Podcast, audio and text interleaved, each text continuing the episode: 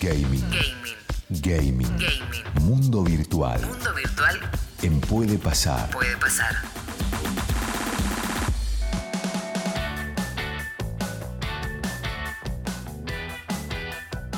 Hablamos de gaming. Saludo al señor Fernando Guido Lafer, ¿cómo estás? Buen día. Hola, ¿qué tal? Tan me llaman que ya me llamaron un día antes. Claro, claro, es por eso. En realidad no queríamos llamarlo tan temprano mañana, entonces lo llamamos un poco más tarde hoy. Ya son las 8 de la mañana, 38 minutos. Amanezca, señor, por favor. Pero yo merezco los viernes, no los jueves, señor. ¿Cómo? Ajá. Me, me Los jueves todo. ni se levanta, le pega derecho. Es verdad. ¿Cómo anda, Fer? ¿Qué tenemos? Ve- ¿Cómo veo veo ¿Todo bien? temas, tengo punteo de temas acá. Eh, hay uno que me llama mu- hay uno que me llama mucho, mucho la, la, la atención. Las peores adaptaciones gamers al cine. A ver, a ver, a mí, a mí alguna se me ocurre, hay alguna que me gustó, pero ¿qué, qué significa esto?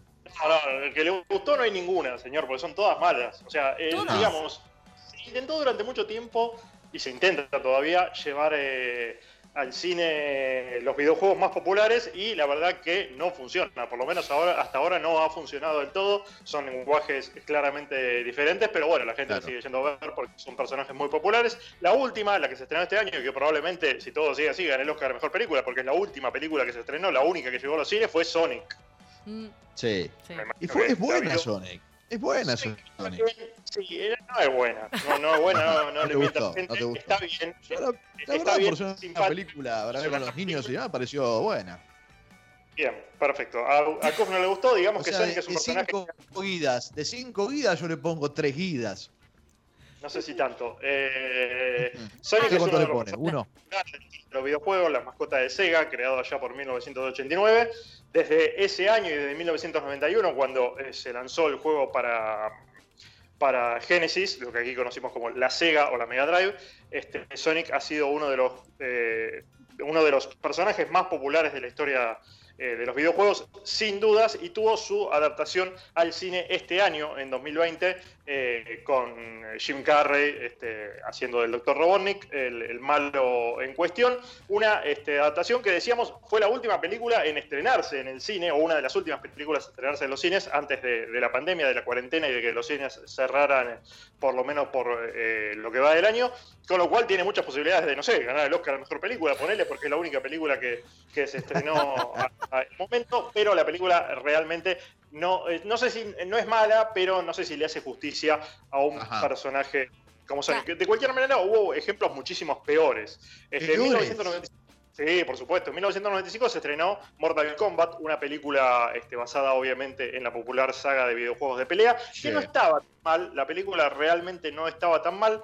Estaba dirigida por un señor llamado Paul W.S. Anderson, que después sí dirigió otras adaptaciones de videojuegos mucho peores, como por ejemplo la saga Resident Evil, que no tiene absolutamente nada que ver con el videojuego. Si vos jugás a la saga Resident Evil en los videojuegos, en, en PlayStation o, en Xbox, eh, te das cuenta que ya de por sí los juegos son una película, que el lenguaje cinematográfico que usan los juegos es impresionante y que las tramas son muy buenas. Y la película es otra cosa completamente diferente. Se ve que la persona que dirigió eh, estas películas nunca jugó a los videojuegos de Resident Evil y se nota, ¿no?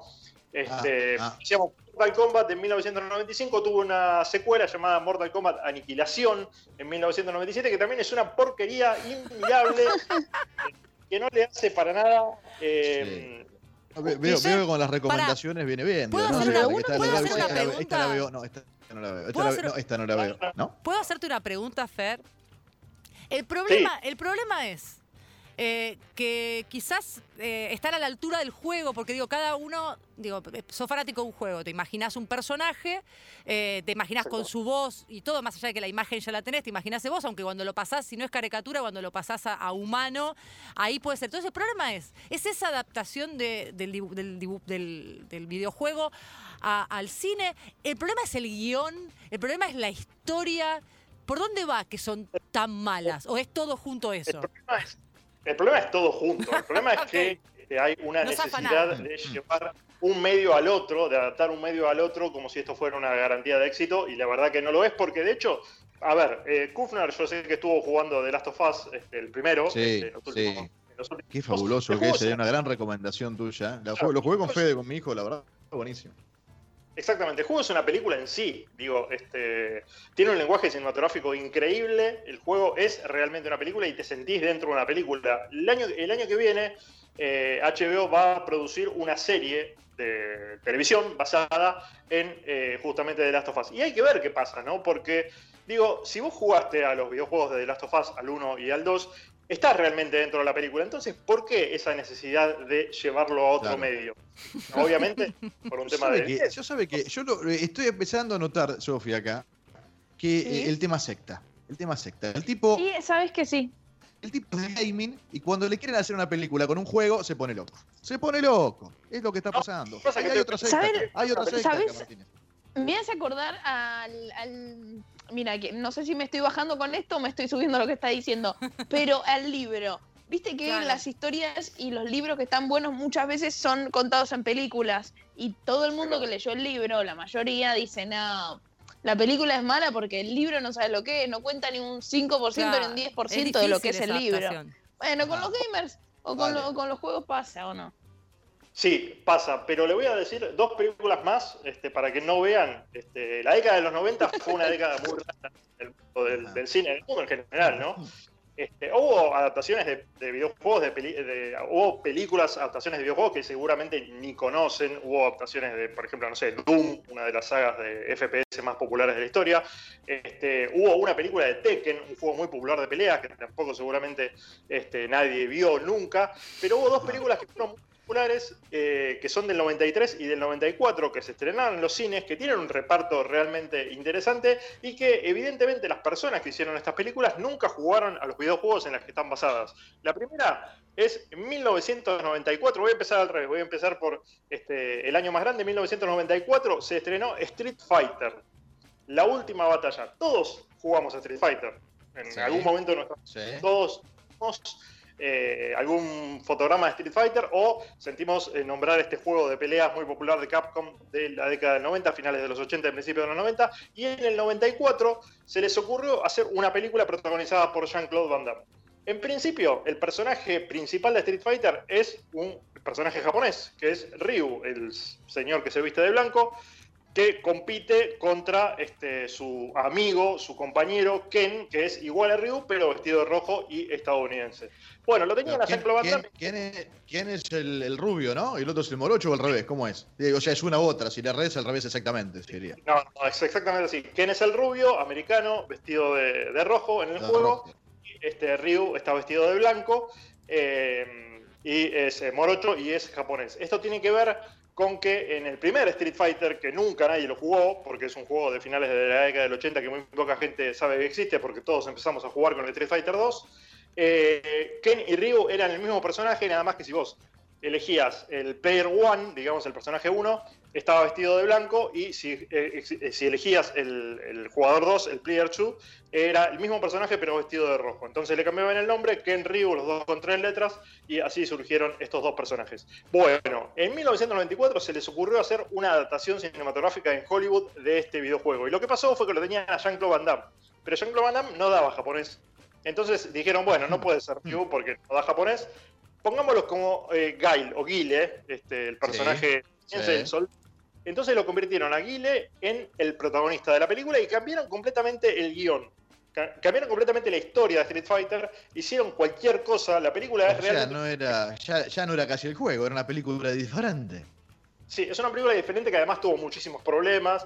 La película se grabó en Tailandia, tenía una escena este, pautada, esto se lo cuento así muy rápido, tenía una escena este, pautada que era un ataque aéreo a, Bison- a, la- a las, este, a las tropas de Bison, y el gobierno de Tailandia, donde se estaba grabando la película, no dejó eh, a la producción usar helicópteros, entonces lo que era el ataque aéreo terminó siendo un ataque este, por mar, con unas lanchas, una porquería realmente inmirable, y tiene el eh, honor, la película, el, el- el triste honor, de haber sido la última película de Raúl Juliá. Raúl Juliá, un actorazo Sí. este, increíble, que después de esta película lamentablemente falleció. Los locos no Adams, le vamos ¿no? a... Raúl sí, Juliá. No vamos a culpar a la película. ¿Cómo? el hombre de los locos Adams, Homero. hombre que se ha Sí. dominado los locos Adams, así es. Bueno, este, la última película que hizo, después de haber hecho millones de películas, este, millones de papeles y, mucho, y haber tenido muchísimo reconocimiento. La última película eh, que hizo fue esta Sofía Inmirable llamada Street Fighter en 1994. No, no, porquería no que me real- quedaron en duda que no le gustó. Ajá. Sí, sí, sí. Aparentemente no estaría siendo recomendada por Fer. Para nada. Pero la peor de todas, inclusive, Hay una, hay una peor todavía, sí. Sí. Sí. Después de todo lo que le conté, Street Fighter no es la peor de todas, porque en 1993 a un estudio en los Estados Unidos se les ocurrió hacer una adaptación de el personaje más popular de la historia de los videojuegos. Sin dudas, el personaje más popular de la historia de los videojuegos. De hecho, una encuesta este, en, en todo el mundo este, a finales de, de la década del 2000 arrojó que este personaje era más conocido que Mickey Mouse, inclusive, y se trata de... Mickey Mouse. Sí, Opa. sí, sí. Ah, Estoy acá, ¿eh? ¿Me escuchan todavía? Sí. Eh, sí. Se trata de Super Mario. Super Mario, el personaje más conocido de la historia de los juegos. Creo que. este, no me. Exactamente. la musiquita, los honguitos, ¿no? Esos Los que salen honguitos. cuando les pegaba las monedas, ¿no? Lo- lo- se metían los tubitos, ¿no? ¿Cómo es que se llaman? Las sí.